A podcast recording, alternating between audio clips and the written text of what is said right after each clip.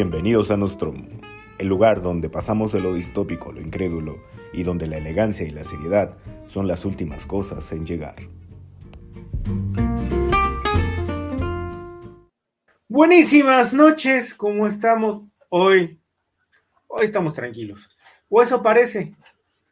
La verdad es que estos rostros que ven, ustedes no solamente son los casi 40, es el resultado de alcoholismo, drogas duras y estudiar en la Facultad de Ciencias Políticas y Sociales de la UNAM.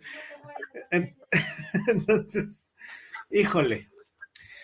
Pero bueno, bienvenidos nuevamente a este, su bonito lugar, su bonito kiosco de costumbre, donde vendemos dorilocos, elotes y para sobrevivir.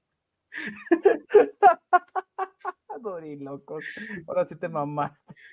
se llama Nostromo. Bienvenidos y hoy vamos a hablar pues de un tema que sí está como ahí bastante interesante, pero también debo decir bastante ambiguo, eh, tanto teórica como en la práctica. teóricamente y en la praxis es una situación sumamente complicada, pero que me parece ser, me parece pertinente señalar que pues es algo que existe, está, y pues en ese sentido el Estado quizá no ha tenido las, herramientas para poder, eh, digamos, atenderlo en su justa dimensión. Vamos a hablar de identidad, identidad en el siglo XXI, con todo lo que eso implica, porque hoy precisamente la identidad es tan variopinta y tan, tan, tan ambigua y tan, tan, tan amplia como los calzones del Abraham en domingo de cuaresma. Entonces,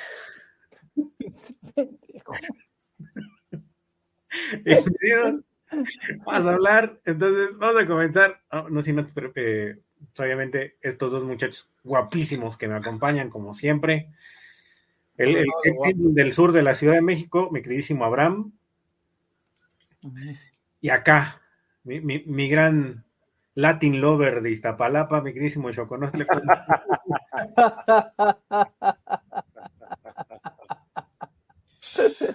ah, qué poca madre tienes. Y yo, pues, un, cuate común, cualquiera. Eh, muchísimas gracias por acompañarnos y comencemos con este asunto, muchachos. ¿Qué onda con la identidad en el siglo XXI y con cómo se come? Si es que se come.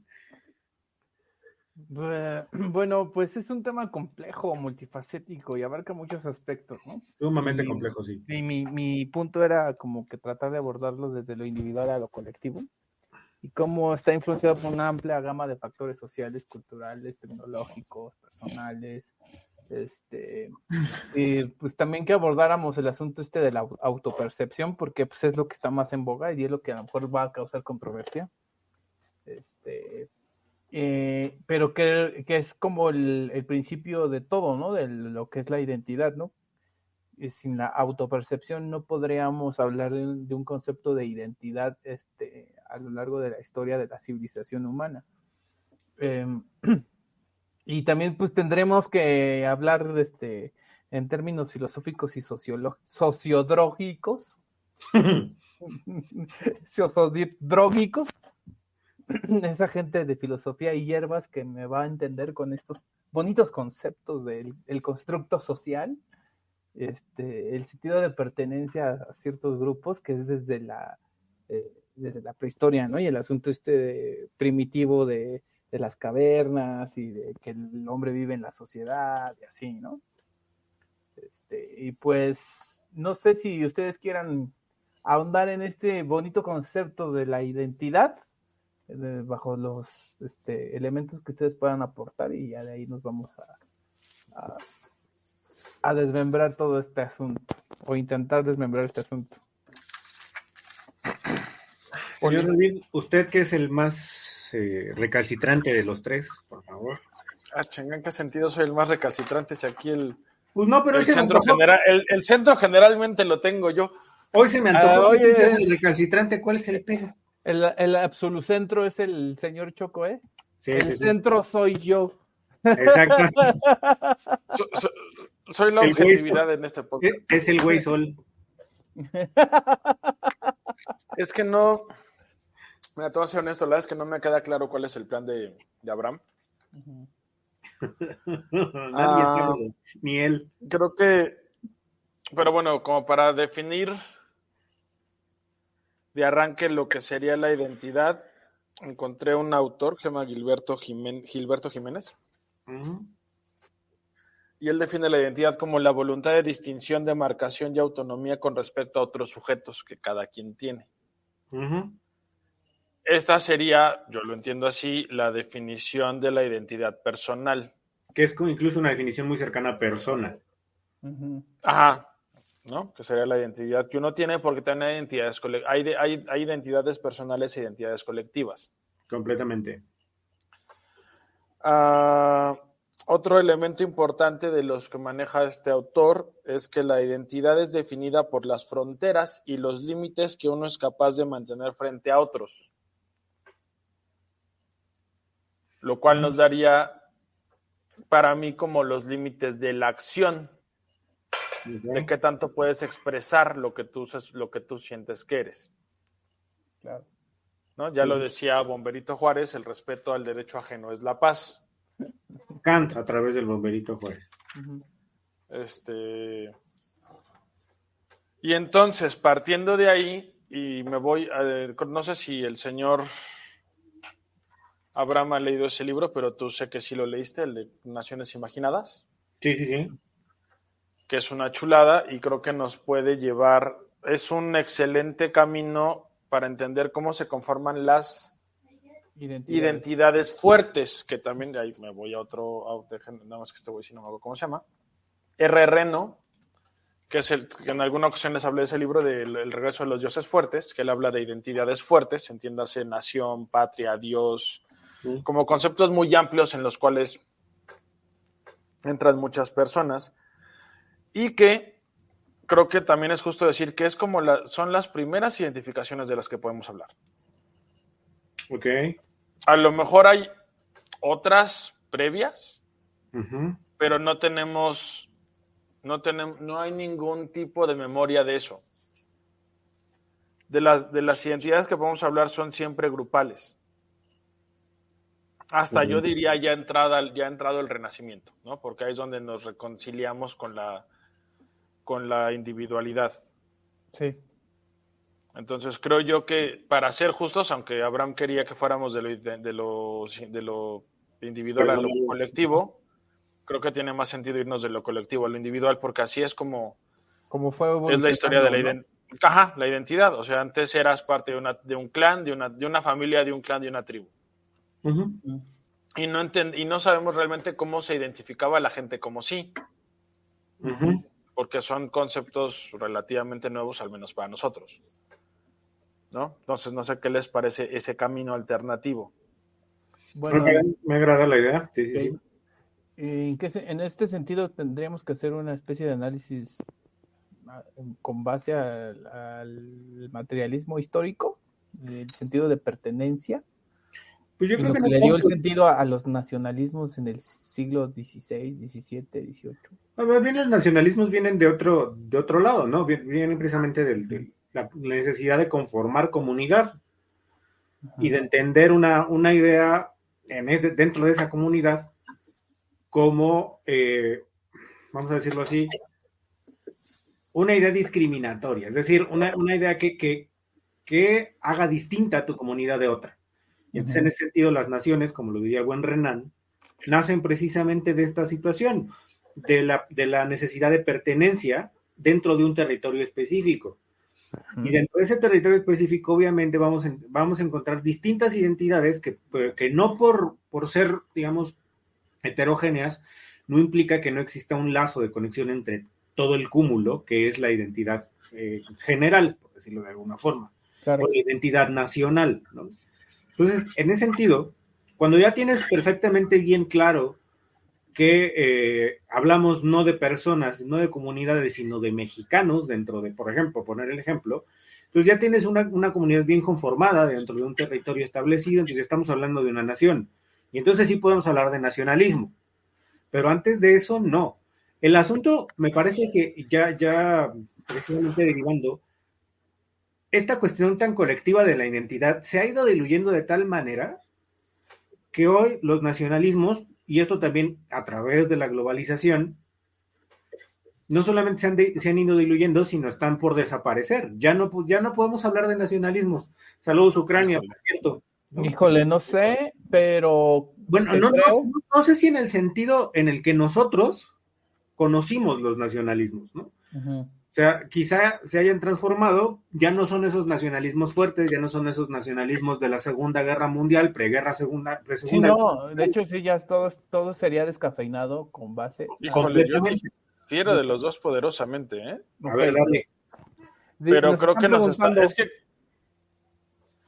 Uh, híjole, ahorita intentamos contestarte eso si yo, quieres. Amigo. Bueno, espérame, nada más voy a aportar algo. Yo creo que no es no va no, malo ni bueno, sino que simple y sencillamente con la evolución y los ciclos de, las, de la historia de las, naciones, de las naciones tienen cierta funcionabilidad con base al ejercicio del poder y a la conformación de un Estado-nación. Híjole, a ver, no, espérenme. Estamos, estamos haciéndonos bolas.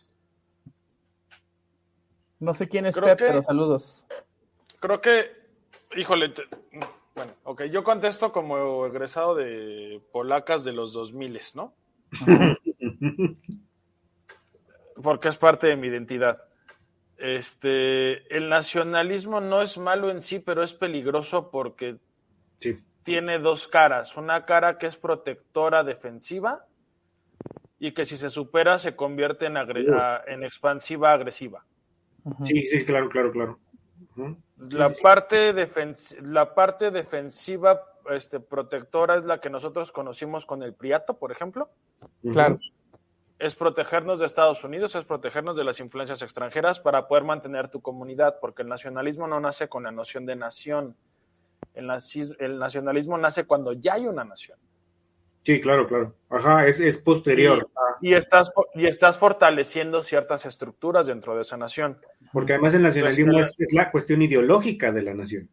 Es una cuestión ideológica particular de cada nación. Entonces, el, el riesgo no es tanto la parte defensiva, sino cuando logras superar tus fallas internas uh -huh. y, se y se convierte en la parte expansiva agresiva, que sería, por ejemplo, el nacionalsocialismo. Ajá. Yo diría que el fascismo. según es el, el, el fascismo, el, el, comunismo estalinismo, que sería como la versión más acabada de eso. Los gemeres rojos. Es, ¿no? Este, para mí sería como el riesgo de los nacionalismos y por eso es importante entenderlos. Claro que yo en esto soy heredero de las lecturas de la facultad y de particularmente de Vico. Uh -huh y su artículo, bueno, es cierto, no es Vico, es Berlin con, contra la pues corriente. Ya te iba a cantar la de hoy, es 15 de septiembre, mi hija cumple. Ese es otro Vico. Este, bueno, es un venezolano, puertorriqueño, algo así, ¿no? Es puertorriqueño. Es puertorriqueño. Hola. Pero el otro era, es italiano, el, es, es, el otro pensador, el pensador. Este, ahora, me voy como a por qué creo que nos estamos adelantando. Uh -huh. Porque lo que pasa en el siglo, a ver, se los voy a plantear de esta manera. Claro. Yo creo que para entender dónde estamos tenemos que entender por qué llegamos a ese punto. Claro. Y cuando hablamos de identidades es muy fácil irnos que si la escuela de Frankfurt, que si conspiraciones, que si la destrucción interna de las sociedades, pero pasamos por alto pasamos por alto por qué llegamos a ese punto. ¿Mm? Y yo tengo una hipótesis, que no tengo dudas, pero tampoco tengo este pruebas. Ni no dudas. tengo pruebas, pero no tengo dudas. Uh -huh. La evolución que tenemos es que nuestra forma de pensar cambia, o sea, a partir del Renacimiento tenemos un proceso constante de cambio, de reivindicación individual, de cambios en la producción que, por ejemplo, liberan a la mujer. Sí, claro. Ajá. De hecho, los sufragismos son finales del 18, inicios del 19, si no me equivoco. Que vienen aparejados y con entonces ya cuando llega... Claro. Que tiene mucho que ver. Ya cuando llegamos a, a, la Primera y a la Segunda Guerra Mundial, son eventos que ya no entendemos con la mentalidad del siglo XVIII del siglo XIX, las entendemos con la mentalidad del siglo, con la mentalidad del siglo XX. Uh -huh. Y entonces ya lo que vemos son la exacerbación de las, ahora sí, de, los, de las identidades fuertes. Uh -huh. Nación, religión, color, raza. Y entonces con todo lo que ya llevamos avanzado, la forma de entenderlo se hace completamente negativa, lo cual antes no necesariamente hubiera ocurrido. Y de ahí pasamos entonces a una aceleración de los procesos de individualización. Claro. Porque, porque es como la medicina para lo que ya vivimos. No leí lo que dijo el, el, el caballero. Este, está dando el ejemplo de China de que a lo mejor en este Ah, pero en de, de la, que del no que tú estabas hablando de cuando, cuando es algo Ah, pues, bueno, sí. a la defensiva que, que a lo mejor es peligroso también Es un, ese es un riesgo. eso también nos pasó a nosotros. aísles, ¿no? Sí. La autocracia es un Nos riesgo. pasó a nosotros, le faltó a los argentinos, le faltó, le pasó a los, a los paraguayos, ¿no? Ujú. Con el doctor Francia, que fueron los que mantuvieron más tiempo su aislamiento, pero también fueron al final los que peor la llevaron porque tuvieron el mayor atraso a la hora de enfrentarse a los británicos. Le pasó a Iztapalapa, güey, también. Nos pasa a cada rato los iztapalapeños por ser tan nacionalistas. Pero bueno, esa es mi idea. Esa es mi idea con respecto a por qué pasamos de los de las nociones fuertes identitarias a nociones más dilu más este más fluidas.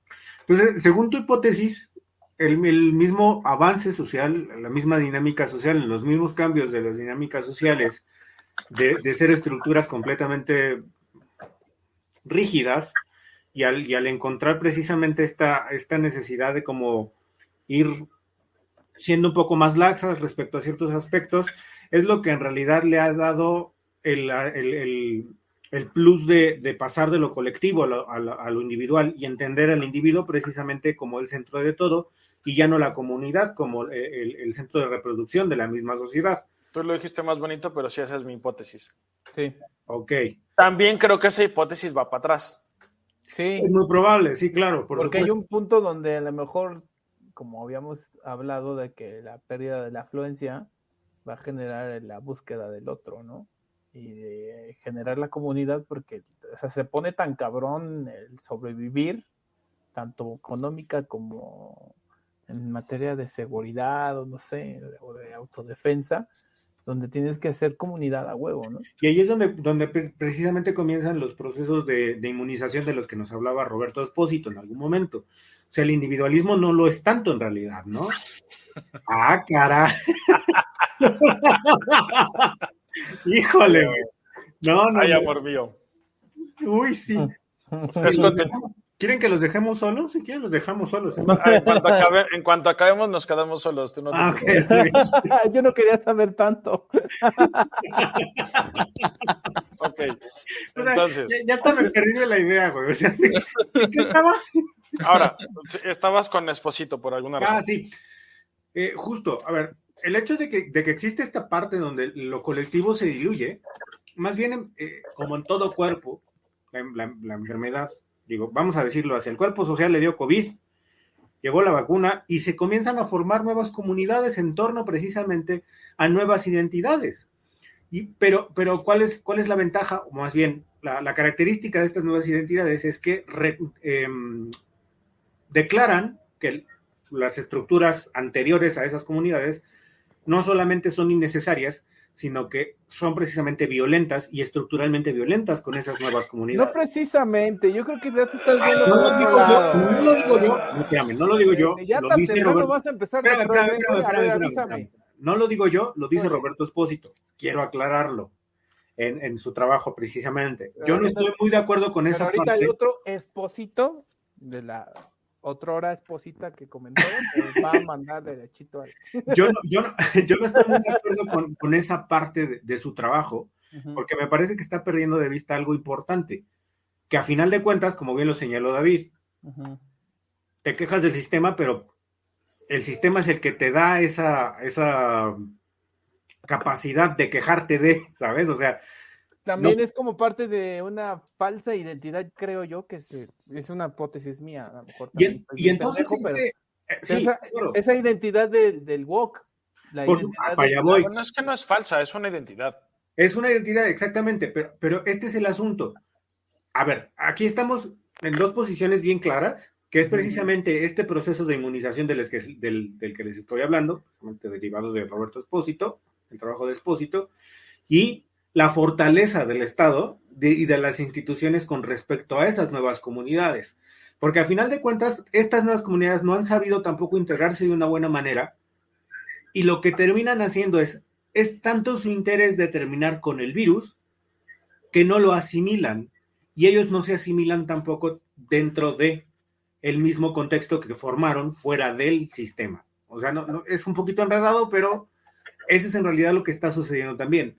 Están tan diluidos o las nuevas identidades están tan diluidas que tampoco alcanzan a entenderse ni sus límites ni ellos mismos en, en torno al contexto en el que pretenden actuar. Estaba viendo a un, creo que es psicólogo evolutivo, se llama Brett Weinstein. Y él dice que parte del problema es que, que es un poco como el asunto este de la revolución permanente. Una revolución permanente nunca puede construir nada. Ajá, sí, justo. Cuando estás en un proceso de evolución constante. Saludos a Trotsky no puedes construir las instituciones que necesitas para, para sustentar lo que has creado. No. Y creo que el problema con este asunto de estas identidades tan fluidas y tan libres es ese. Hemos tenido un cambio tan grande en 20 años a razón de cómo se puede identificar una persona. Tan, tan grande y tan rápido. Ha sido muy rápido. Que aún si lo quieres entender es difícil de entender. Claro. O sea, aún con la mejor voluntad es difícil entenderlo. Completamente de acuerdo. Y eso dificulta mantener la funcionalidad de la sociedad, porque genera conflictos que no necesariamente se sabe, se sabe cómo resolverlos. Nadie. Ajá, y que aparte se, se, se, hace como una contradicción bien cabrona porque se está como promoviendo con este hiperindividualismo que el individuo solo puede con su identidad y él la va a ir creando, etcétera. Pero es que espérame, pero al mismo tiempo se le exige al Estado que garantice que esos individuos creen su identidad, pero al mismo tiempo de que se le exige al Estado, el Estado no tiene las facultades ni la, opera, la operatividad para administrar el conflicto que deviene de esas nuevas identidades. Al Estado se le pide reconocimiento. Oye, güey, existimos, ¿no? Sí, claro, pero. Si no reconociste, ahora danos los mismos derechos. Pero en los hechos eso, eso poco valida o poco hace que, realmente eso esté mm, construyendo una identidad que pase a ser institucional. Y aquí es, aquí ese es el punto, güey. A ver, aquí es donde precisamente yo pongo el acento. No han, han, sido tan rápidos los cambios que estas nuevas comunidades que se, que se han formado en torno a las nuevas identidades, a, entenderse desde una, desde una perspectiva distinta y fuera mucha, o por lo menos esa pretensión de estar fuera del sistema, es lo que precisamente es su mayor problema, porque no alcanzan a ver dónde están los límites, porque todo movimiento social tiene que tener un límite, y muchas de esas, muchas de las ocasiones los han excedido de tal manera que terminan desentendiéndose de dónde vienen, y tenemos un montonal de bodrios, es como si fuera una, es como si fuera una hiedra. Cortas una cabeza y aparecen dos. Le, han cortado tantas veces la cabeza, a la hidra, perdón, le han cortado tantas veces la cabeza a la hidra, que ya estamos hablando de montonales de cosas que no alcanzan a ser, a ser tan claras y obviamente la capacidad que tienen los gobiernos para poder institucionalizar esas nuevas identidades no les va a dar y no les da. Y ese es uno de, de las broncas que tienen. Entonces, Podemos hablar de montonales de. Íbamos a estar menos de, pensé que íbamos a estar menos de acuerdo, güey. Eh, yo también, pero a ver. Este va a ser un cortometraje. Creo, creo que todavía no entramos a la parte como álgida, ¿no? O sea, esta es más bien como la definición de, qué onda con las identidades y esta, esta cuestión.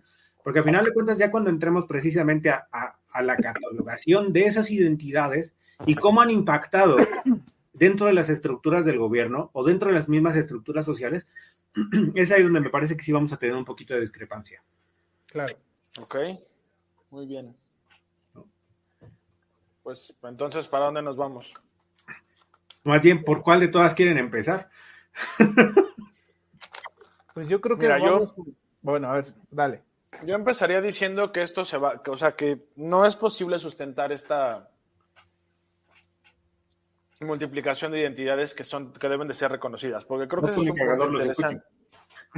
Creo que es un punto interesante el hecho de que La identidad, déjenme regreso a,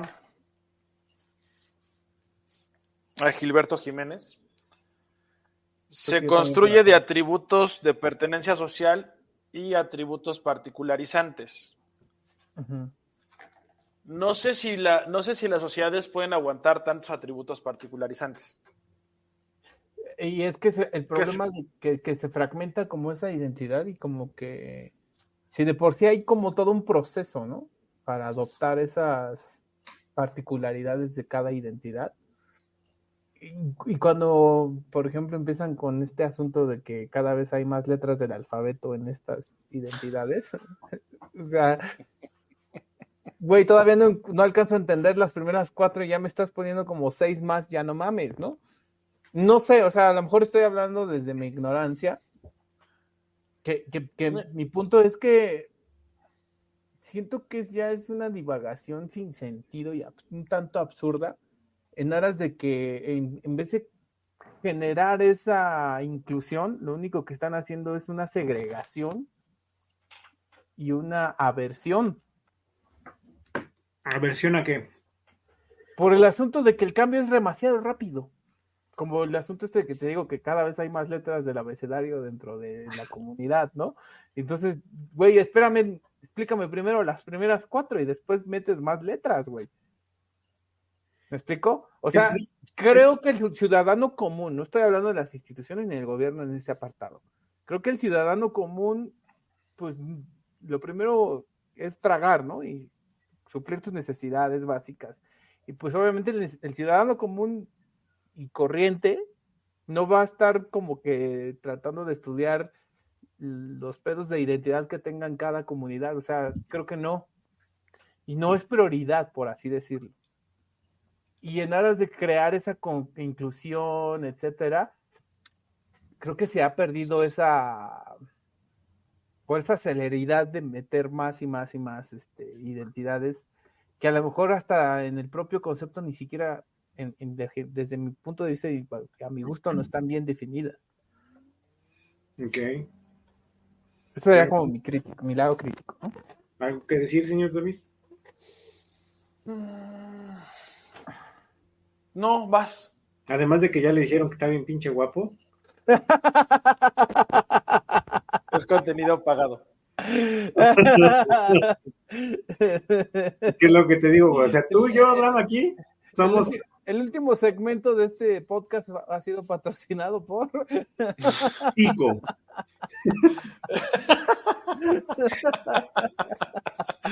Pero bueno. Ultra mira, lo que pasa es que otra vez nos vamos a enfocar en un cierto tipo de identidad. Y eso, y eso mueve la, conversación a un punto, ¿no? Yo creo que aquí parte del asunto es que, como lo repetí lo que decía este Gilberto Jiménez, hay todos tenemos diferentes elementos que constituyen nuestra identidad y resaltamos unos u otros. Sí. Hace poco vi un meme de cómo en los noventas las identidades urbanas eran tan importantes que estábamos dispuestos a ir a, a madrearemos en insurgentes. Hasta que, hasta que llegaron los Hari Krishna, güey. O sea, se va a armar la. la, ¿No? ¿Cómo, olvidar esa. Este, este porque pasó. pasó, y además, lo más chistoso es que, por ejemplo, o sea, los que se iban a reunir a madrearemos, que eran metaleros, darquetos y ponquetos, también se odiaban entre ellos. Simplemente el odio hacia, hacia el otro, hacia el otro muy otro, que eran los hemos, era mayor. El enemigo, es, mi enemigo, es, mi, es mi enemigo común. Así de fuertes eran, eran esas identidades en ese momento. Sí, sí, sí. No lo estoy diciendo como burla, lo estoy diciendo para entender cómo esos conceptos cambian y entonces a qué identidades le das Más revalorización institucional y a cuáles no. Ajá, justo. ¿Y cuáles son los costos de esa revalorización institucional? Bueno, que a final de cuentas los punks fueron también, hay que decirlo, fueron absorbidos, tan absorbidos por el, por el Estado y por el gobierno que después nació Caifanes, ¿no? Pero bueno, eso ya es. Ay, híjole, Fernando Galicia, sal de ese cuerpo chambeador, güey. Pero bueno, síganle. Es Poli, ¿tú vas a decir algo? El, asunto con las, con las nuevas identidades, insisto, me parece que el mayor problema de las nuevas identidades es la falta de identificación, por más irónico que suene. Porque no, no han hecho esa, o sea, se quedaron a medias dentro de ese proceso de inmunización, ¿sabes? O sea, no, no han logrado hacer comunidad. ¿Por qué no han logrado hacer comunidad? Porque no se ponen de acuerdo. Perdón que lo diga. Dentro de todo lo que he leído. Estoy sorprendido. Creo que te van a echar de tus de tus círculos progres, amigo. hay que ser crítico, o sea, hay que ser claros, hay que señalarlo, hay que ser crítico. A ver, el, punto es, insisto. ya pasaste de ser un héroe y ahora estás a punto de llegar a ser Quetzal, güey. no, mira, el asunto con las nuevas identidades, insisto, es que todos agarran su parcelita y dicen, esta es la mera verdad, esta es la mera riata, ¿no? y, se convierten en una cosa completamente cuadrada y completamente cerrada, en la que se supone que vienen de, de una, vamos a decirlo así, de una segregación institucional y terminan siendo ellos segregadores institucionales o, mini institucionales dentro de su comunidad. Y fíjate, dentro de todo esto que tú estás diciendo, voy a decir algo a su favor. En, en aras de ser empático y comprensivo en los errores que están cometiendo. Pues deviene también de que la, la, estructura de la institucionalización de estas identidades este, viene pues de un proceso viciado, ¿no? Y entonces, como ellos mismos no entienden esa parte de abrirse al diálogo, de encontrar el centro, güey, están cometiendo ese error de callar al otro y de cancelar, de funar y todo eso, como lo que estábamos hablando en el último live. Que el problema de eso es que de, de, callar la opinión que es diferente a la mía es que no abres el diálogo y no llegas a un acuerdo, y es un diálogo de sordos. Justo, a ver, el, justo, a ver, y aquí es donde está precisamente mi mayor crítica a, todo este asunto de las nuevas identidades. No se han sabido no solamente no entender, que tampoco, sino que no han sabido explicar con claridad qué son, cómo son, de dónde vienen y qué quieren. Y en ese sentido, por eso también tenemos una mala lectura del otro lado, es decir, del lado de la, de, la, sociedad, digamos, completamente estructurada, completamente bien, bien, digamos, en el statu quo, hay una mala lectura de absolutamente todo. No es que la, no es que la mala lectura venga de un prejuicio, quizás sí, o sea, sí también, ¿no? Y de, un, de una resistencia a ciertos cambios sociales, sino que también viene de esta falta de, de saberse explicar con claridad cuáles son los objetivos, qué quieren específicamente, cómo están conformados. Entonces, en, ese aspecto, en, esa falta también de comunicación interna dentro de las mismas comunidades, han surgido montonales de cosas que, espérate, a ver, ahora eres tú, ahora eres tú, ahora eres tú, pero ahora eres tú con, y, y tú eres una mezcla de esto, esto, esto, esto, esto, esto, pero ya le pusiste otro nombre. Espérame. A ver, aguántame tantito vamos a tratar como de establecer bien, digamos, cuáles son los marcos.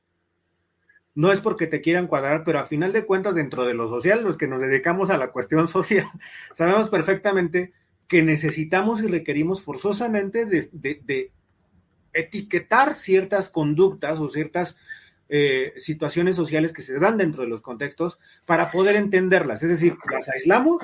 Justo ese punto es el que yo quería llegar. ¿No? Las aislamos ya que las aislamos, entonces tratamos de entender, pum, ya, ah, ok, esto se inserta de esta manera en el contexto social eh, este, actual. Y también en, aras de que, pues, entendamos que no porque tus identidades parecieran ser la vanguardia social, no va a dejar de existir lo tradicional, ¿no? Que eso también es otro de los, de los conflictos. Y, ese es y el conflicto que yo veo que, bueno, en mi caso es lo que me genera cierto conflicto porque hay un punto donde pareciera que pues ya no importa el, el hetero, ¿no? Es el que menos importa. Esta parte, esta parte que, que hablábamos precisamente anteriormente en el, en el capítulo anterior, sobre la, cuestión de, de cómo, cómo la cultura de la cancelación en realidad no resuelve nada, es precisamente el asunto. Han utilizado esta herramienta todo el tiempo y suponen, suponen de sí, que de esa manera vas a resolver la bronca, cuando en realidad no lo haces.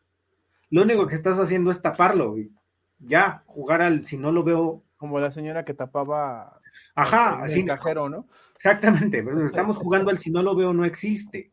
Pero el problema persiste a final de cuentas, ¿no? O sea, puedes callar ante match, puedes eh, cancelar a, a, quien se te hinche la regalada gana. Franco Escamilla, todos los que te parezcan políticamente incorrectos. Pero a final de cuentas, esos güeyes, dentro de todo su pedo, dentro de todo el discurso, ya hicieron eco. Y va a haber alguien que a final de cuentas va a terminar reproduciendo el discurso y reproduciendo. Lo peor de todo es que es, eso es más efectivo, a pesar de que lo censuren, es Por más supuesto. efectivo para crear identidad. Es que, a ver, el, el asunto de, la, de, lo prohibido a final de cuentas es lo más atractivo. En este caso, si a ti te censuran algo, automáticamente vas a querer ir a saber qué jodidos pasó, por qué lo censuraron y por qué jodidos sí, me lo y yo, yo, te voy a decir algo, en, en, algún punto cuando yo me empecé a volver un poco más tradicionalista y todo eso, yo me, me vi en el punto de que lo tradicional ahora es la contracultura, ¿no?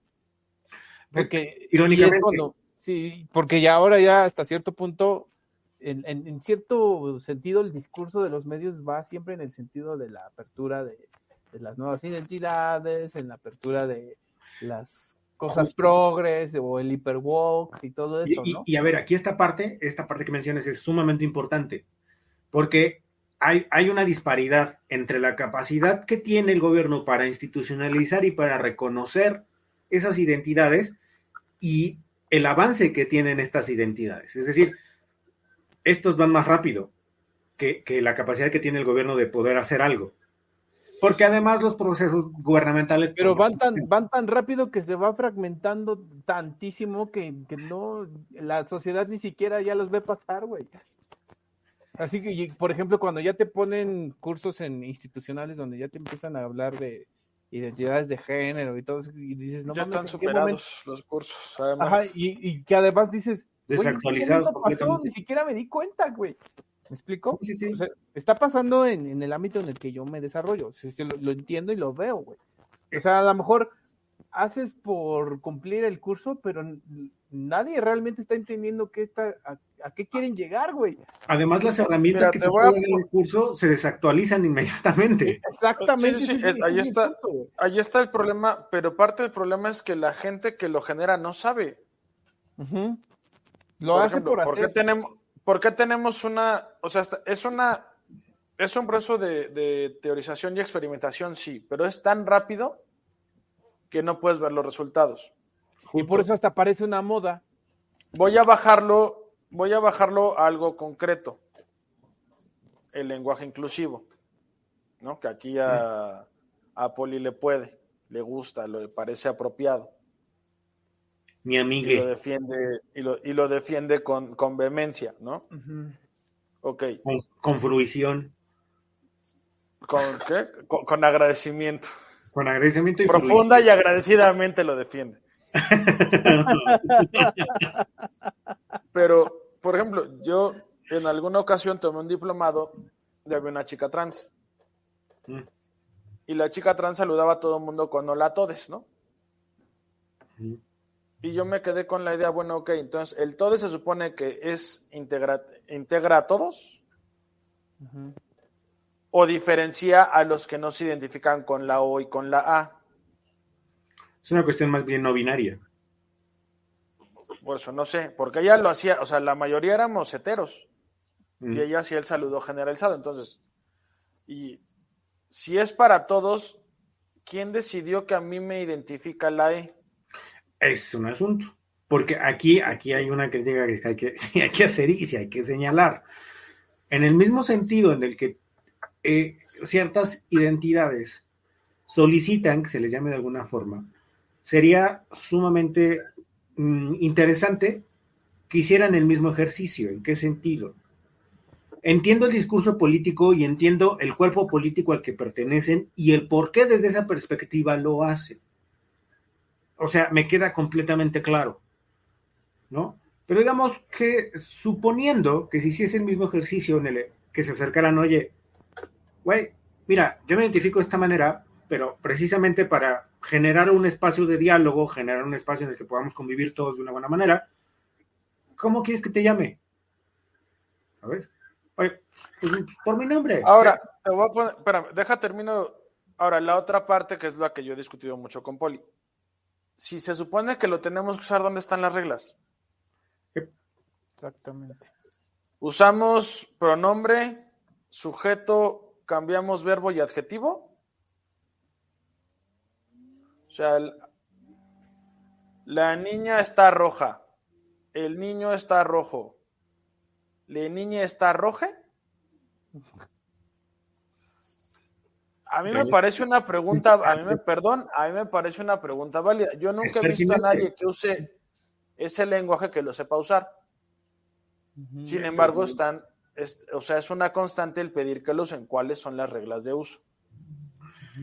Ahí es donde precisamente, La- insisto, la parte de la institucionalización es, es la que va muy, muy, muy, muy atrás. Bueno, ni siquiera es la va- institucionalización, son, son las reglas propias de manejo. Esas no las podemos, Pero esas porque además todo lo, desde el lado de las, de las identidades alternativas, todo lo consideran imposición. Entonces el Estado y la SEP y la RAE no pueden imponer porque cuando uno quiere, cuando dicen es que es así, se enojan. Entonces, ¿dónde están las reglas que se supone que debemos de seguir? Ajá, y porque aparte es un asunto, porque pues, estamos pongo hablando de otro una- ejemplo. de una lengua que se habla en muchos idiomas, muchos países. Países. Ajá.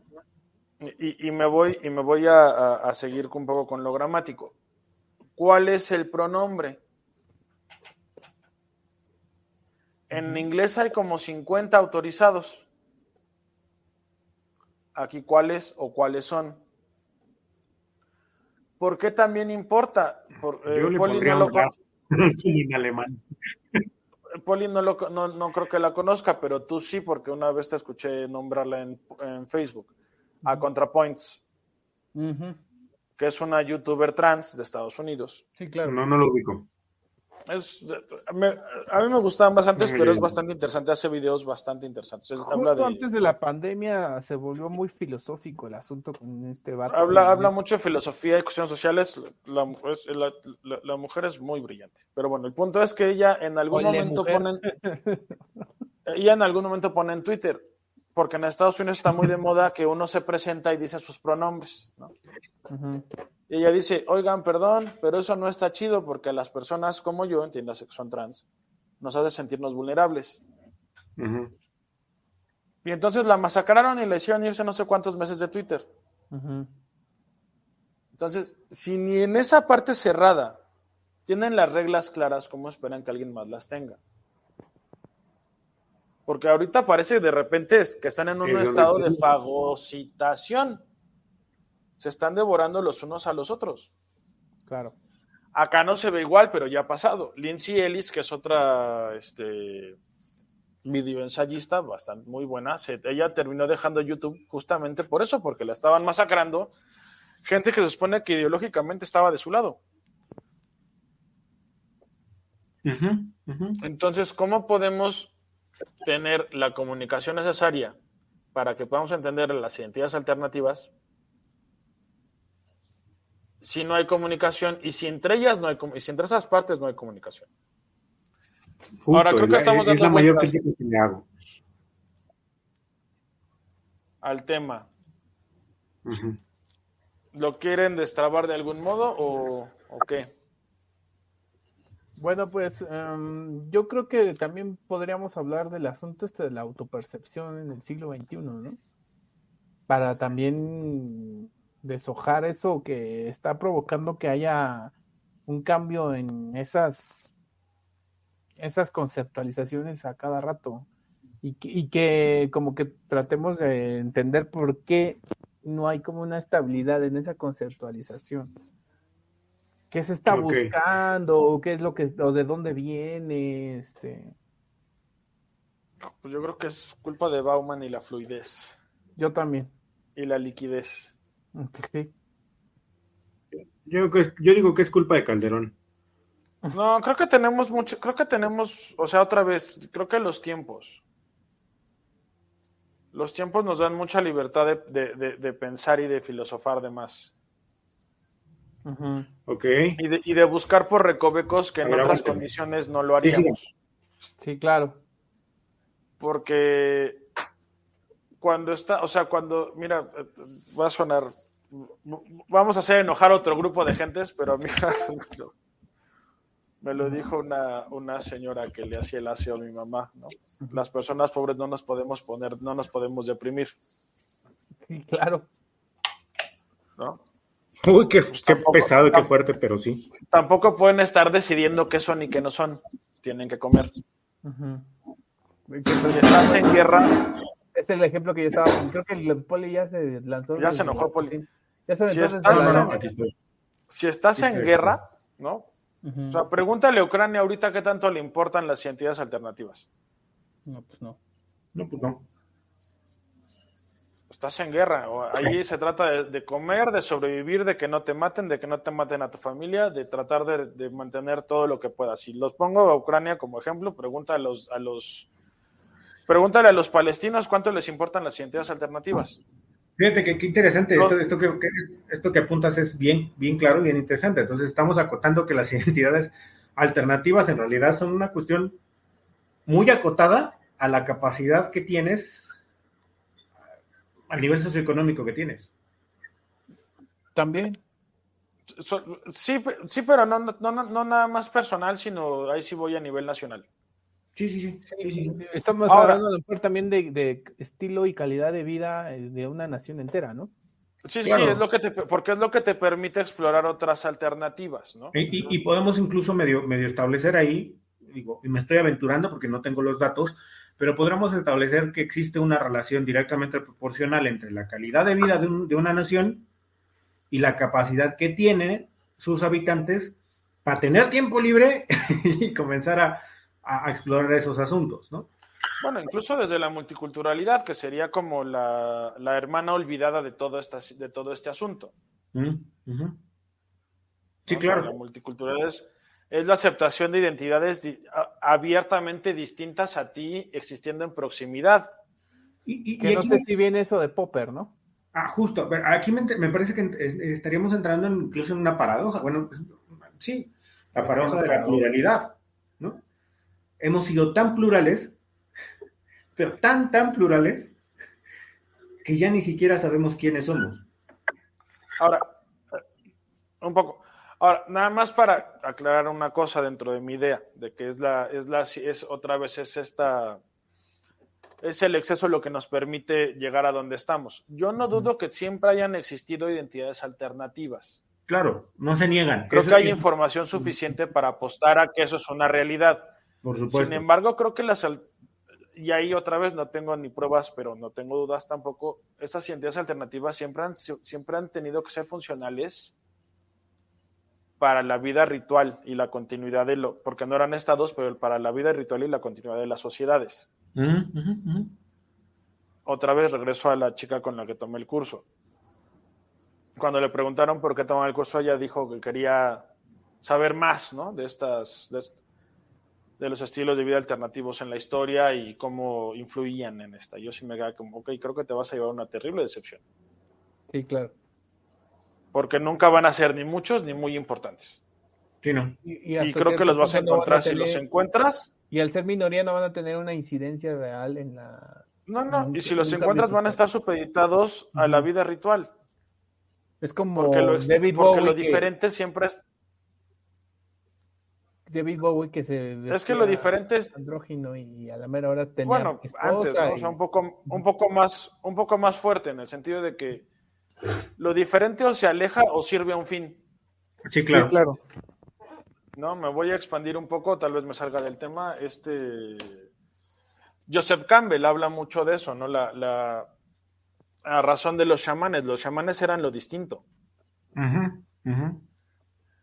y no vivían, eran parte de la comunidad, pero no vivían en la comunidad. Tenían un uso. Tenían Tenían- un uso y tenían una función. Tenían un valor de uso, nada más. Pero no, no eran parte como tal de la comunidad. Yo supongo que las identidades alternativas antes funcionaban así. Y- Ahorita, ahorita no tienen una función como tal, son parte de, Ajá, justo. lo cual es un estado completamente nuevo. Exactamente. Y ahí es donde precisamente radica la confusión. Porque, a ver, es, nos, nos identificamos de cierta manera el, el- el gobierno o el Estado dentro de lo- las posibilidades que tiene nos reconoce, nos da cierto reconocimiento, y entonces así de, bueno, ¿y ahora qué hago? Porque al final de cuentas es, es, es muy, muy, por ejemplo, voy a poner un ejemplo muy burdo, pero justo cuando, cuando el STLN surge, pues la mayor demanda era el reconocimiento de las comunidades indígenas como parte de la nación. Y entonces, y eran los noventas. Y eran los noventas. ¿eh? Y entonces a alguien se le ocurre, oye, güey, ¿y si reformamos el artículo 2 constitucional y los integramos? Entonces ahí el, el, el, el perdió identidad.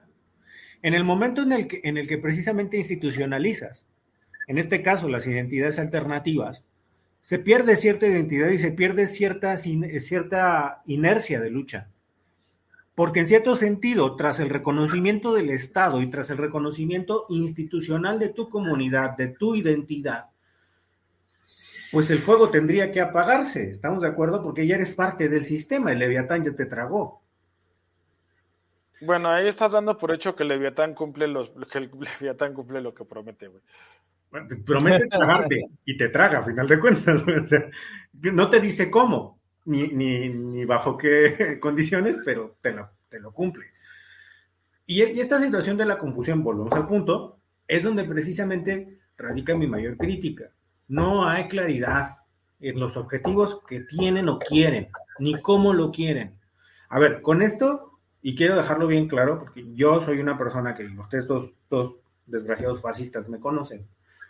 Saben perfectamente que son temas a los que le entro desde una... Si tú eres grotescamente hiperprogre. Ajá. Sí. Incluso para mí, incluso para mí. Y eso ya es mucho decir, ¿eh? Y eso, exactamente. Entonces, a ver, pero justo esta cuestión en la que, hay que decirlo, no se niega que se estén existiendo, que existan incluso. Eso no es el problema.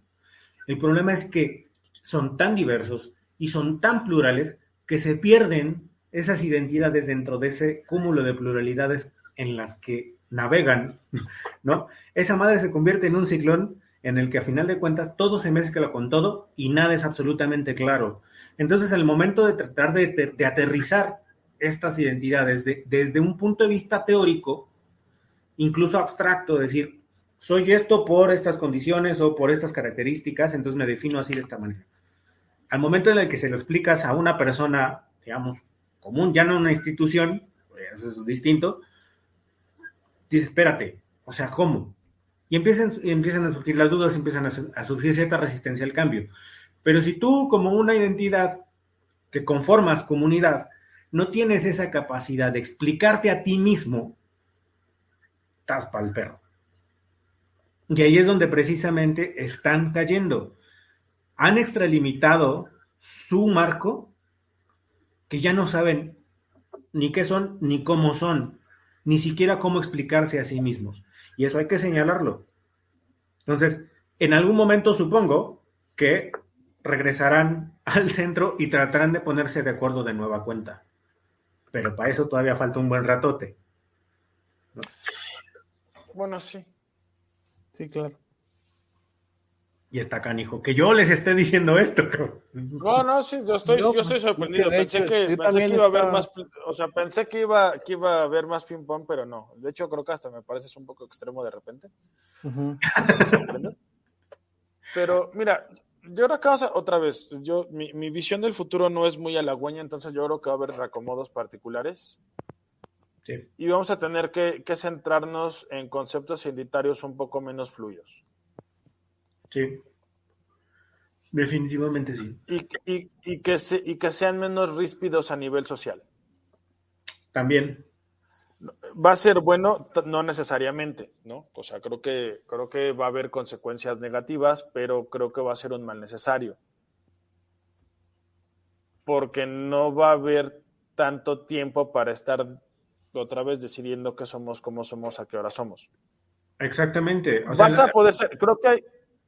Dale, Perdón, pásale, vas, vas, vas. Dale, dale, dale, dale, dale, dale, dale. O sea, creo que hay cosas que no van a, que ya no van a, ya no va a haber regresión en ciertas cosas. Sí, no. Pero creo que van a ser cosas que se van a dar por hecho y ya no van a ser preponderantes, porque ahorita son preponderantes. Sí, sí, por supuesto. Pero son preponderantes y, y generan mucho desgaste social. Creo que va a haber como, ok, sí, ya, pero vete a tu pero vete a trabajar. Produce algo, huevón. Ajá, creo que así va, creo que así va a ser. Sí, yo estoy de acuerdo también contigo. Al final de cuentas es eso. Pero a ver, entonces, pues ya. A ver, ya que. Yo creo que estamos demasiado de acuerdo. Ajá, ya que David tocó el tema, ¿para dónde va este pedo? ¿Qué, qué, qué, qué, qué, qué futuro le ven? ¿Le ven futuro?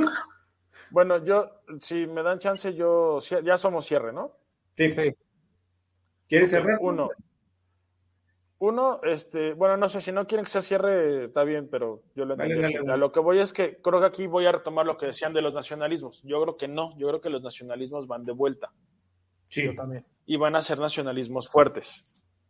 O sea, Sí. creo que creo que lo que hemos visto hasta ahorita con Milley, con Trump. Trump, con, con en su momento Bolsonaro, con, con Andrés, ¿no? Porque Andrés también tiene un matiz. Andrés también tiene un matiz nacionalista fuerte. Creo que esta es como la primera Hola. capa de pintura, la primera ola de, de los nuevos nacionalismos. Creo que Sí. los que vienen van a ser más fuertes y van a ser más duros. Y sobre todo cuando empiecen en Europa. En Europa, porque son donde tienen más riesgo. Mira, Post Ucr- Ucrania. Mira, mientras, mientras a Alemania no le dé por invadir Polonia, no hay pedo. Mira, este, déjame acabo acá y me voy a Europa y ya nos seguimos. Y, y de aquí regresamos de lo individual a lo, a lo, a lo grupal, ¿no? Yo creo que nuestro nacionalismo va a ser distinto porque nos, nos, va, a integ- nos va a tener que integrar a Norteamérica. Sí. Definitivamente. Sí. Entonces, vamos a tener que hacer un chingo de maromas para poder justificar que somos parte de Norteamérica, pero va a ocurrir. Porque nuestro Pero no- futuro en los Pero número uno, no, no, no nos queda de otra. Punto número dos, hasta cierto punto nos conviene. No, no, sí, sí, sí, pero es, es como antitético a ser mexicano, ser norteamericano. Pero nuestro futuro, los próximos 50 años o más, está del lado de Norteamérica. Entonces ahí Pero yo, pero yo creo que en algún punto, porque eso está Trump, está el asunto de que pues la comunidad mexicoamericana ya está teniendo una capacidad importante de tener la solvencia de mover una elección presidencial en Estados Unidos. creo ¿eh? que creo que Sudamérica va, a- va a experimentar nacionalismos más estilo más estilo siglo XX por la crisis que les viene y que no estoy seguro de que Estados Unidos quiera o pueda contener. Yo creo que no quiere. Y creo que Europa va a experimentar nacionalismos al estilo del siglo XIX. Otra vez en el, en el, en el mundo posguerra Ucrania. Sí, Que claro. todavía no es seguro cómo va, cómo va a estar, pero va a ocurrir. Ahora, tan ya hay redefiniciones identitarias que casi todos los países de Europa están cerrando fronteras. Sí. Hola, Entonces, Alemania. otra vez, ese, hola Alemania, hola Bélgica, hola Finlandia. Entonces, esa, no ese, falta primer hijo, ese primer hijo de la posmodernidad que fue el multiculturalismo y que ya habíamos dado por zanjado y que nadie recordaba, ya va para atrás. Y eso me hace pensar que las otras identidades posmodernas también van para atrás en algún sentido. Ya, y, ahí es perdón, tiene- pero palabras. y ahí es donde tiene sentido lo que han comentado Abraham en algún momento, el fin de la globalización como sistema de gobierno global. ¿No? No tanto así, pero yo sí creo que hay una especie de contracción del, am, del cosmopolitanismo que creó la globalización. Ok. Porque aparte es la, la identidad de la no definición de ese ser individual, cosmopolita, lo que genera esta crisis, ¿no? Tenemos un, saludo de Patricia Robles, no sé de quién sea conocido. Hola, Patricia. pero hola. Saludos. Este, pero ¿qué más? Es- Bueno, vamos a hablar de la globalización cuando hablemos de Bretton Woods. Sí. Claro. O sea, porque sí o sí se tiene que hablar de eso. Porque en algún sentido también Bretton Woods viene a ser este lo que impulsa todo este multiculturalismo, toda la Pero ese es globalización. otro, ese es otro tema. Espérate. y este, está aparejado. Sí, sí, sí. Son procesos No te adelantes. No te adelantes. Tu conclusión, caballero. Eh, pues yo estoy del lado de lo que dijo Choco. Este, yo creo que hay muchos matices en Europa porque no a todos les va a pegar de la misma forma y no todos están dispuestos a a cerrarse y a aislarse como en el siglo XIX, pero el punto es que en la medida en que no tengan la capacidad de sentarse como niños adultos a negociar sus diferencias, vamos a tener este, encontronazos y vamos a tener en mayor o menor medida nacionalismos recalcitrantes que pueden hacer mucho daño. Pero son daños en el ciclo de la historia y en lo poco que yo sé de ella, pues creo que hay como ciertos procesos hasta cierto punto naturales dentro del ciclo de la historia que tienen que dar a fuerzas porque las sociedades aprenden a putazos, ¿no? Y pues son daños colaterales necesarios. También. También. Me desconozco. mi amigo. Me desconozco y me escupo a mí mismo. andas, bien negativo, andas bien negativo hoy, ¿eh? no, es que, ande negativo, pero a ver, me parece que es importante que quienes dentro de todo el pedo compartimos estas ideas tengamos la capacidad de ser críticos. O sea, voy a ponerlo así, yo no voy a votar por Xochitl solamente porque es Xochitl, no voy a tragarme todo lo que me digan estas comunidades solo porque son distintas y porque conforman un cuerpo distinto a lo que generalmente conocemos. Creo que en este sentido sí es importante que, que primemos la necesidad de generar los espacios en los que podamos discutir y que también ellos puedan tener la oportunidad de explicarse a sí mismos, porque vuelvo al punto, están, están no necesariamente. O sea, es parte importante de sí, es una característica. De hecho, el comunismo tiende a ser es, tiende a ser internacional, al menos en teoría es internacionalista. En teoría es internacionalista, en la práctica. En la práctica siempre es nacionalista, en la práctica siempre es nacionalista. En la, práctica es internacionalista, pero, pero, en la, teoría, es, internacionalista. Exactamente, es como si usted va, por ejemplo, a, a la farmacia a comprarse un osito de peluche y le dan una rana toda deformada, así es la, la teoría y la praxis. Traes unos ejemplos, pero bueno, síguele. Bueno, al punto. Eh, entonces hay que darles como esa oportunidad de tener ese espacio de que se puedan explicar a sí mismos, porque me parece que esa es en realidad la mayor problemática que tienen todas estas nuevas identidades. Surgen a cada momento nuevas identidades que tratan de explicarse dentro dentro de ciertos contextos o tratan incluso de categorizarse de una forma, porque al final de cuentas, a mí me parece un oximorón lo que están construyendo. ¿En qué sentido? Generas un cuerpo político en el que tu principal o uno de tus principales objetivos es el desconocimiento de la necesidad que tiene las estructuras estatales de etiquetarte y de ponerte dentro de ciertas situaciones. Pero al final de cuentas es algo que vas a tener que hacer tú de manera individual y después en comunidad para poder explicarte cuál es tu contexto, de dónde vienes, qué es lo que quieres. Esas etiquetas son necesarias por donde le busquen. Y esas nuevas estructuras que tienen dentro de esas nuevas comunidades no se han dado cuenta que a final de cuentas, perdón por la redundancia, terminan siendo igual de violentas que las que señalaban en algún momento. Entonces, en ese sentido, lo que están conformando es el mismo monstruo, pero nada más pintado de rosita. Y ya. Y, eso es lo preocupante, porque no solamente no es, no me sé explicar, es como yo no me sé explicar tampoco mi comunidad, en cierto sentido, la comunidad con la que me identifico y he conformado, tampoco ha sabido hacerlo y tampoco ha sabido insertarse dentro de los contextos sociales, porque al final de cuentas es una sinergia. La institucionalización es eso, es una sinergia en el que los, las estructuras cambian para poder entonces, en ese sentido, tomar estas comunidades e integrarlas y, y, y con base en eso se generan nuevas dinámicas sociales. Pero como acá no se han sabido explicar todavía ni a ellos mismos, estas nuevas dinámicas sociales no se van a dar. Entonces, por eso el gobierno y las instituciones están dando tumbos, tratando de medio cambiar leyes de esta manera, de esta otra. Y ahí es donde quizá los, los, eh, los discursos como los del Temach o los de algunos otros tiktokeros, Ángel Flores, algunos otros cuates, encuentran eco. Porque es claro que si el gobierno no tiene esta capacidad, pero tampoco estas comunidades tienen esta capacidad de, y esta muy necesaria capacidad de explicarse para entender los contextos, pues allí es donde ese hueco se aprovecha y dices, bueno, pues alguien tiene que mínimamente tratar de... Y que aparte estas mismas comunidades agarran y quieren censurar y cancelar en vez de abrir al diálogo. E, ese es, ese es otro punto. Hay que decirlo. La cultura de la cancelación no resuelve el problema.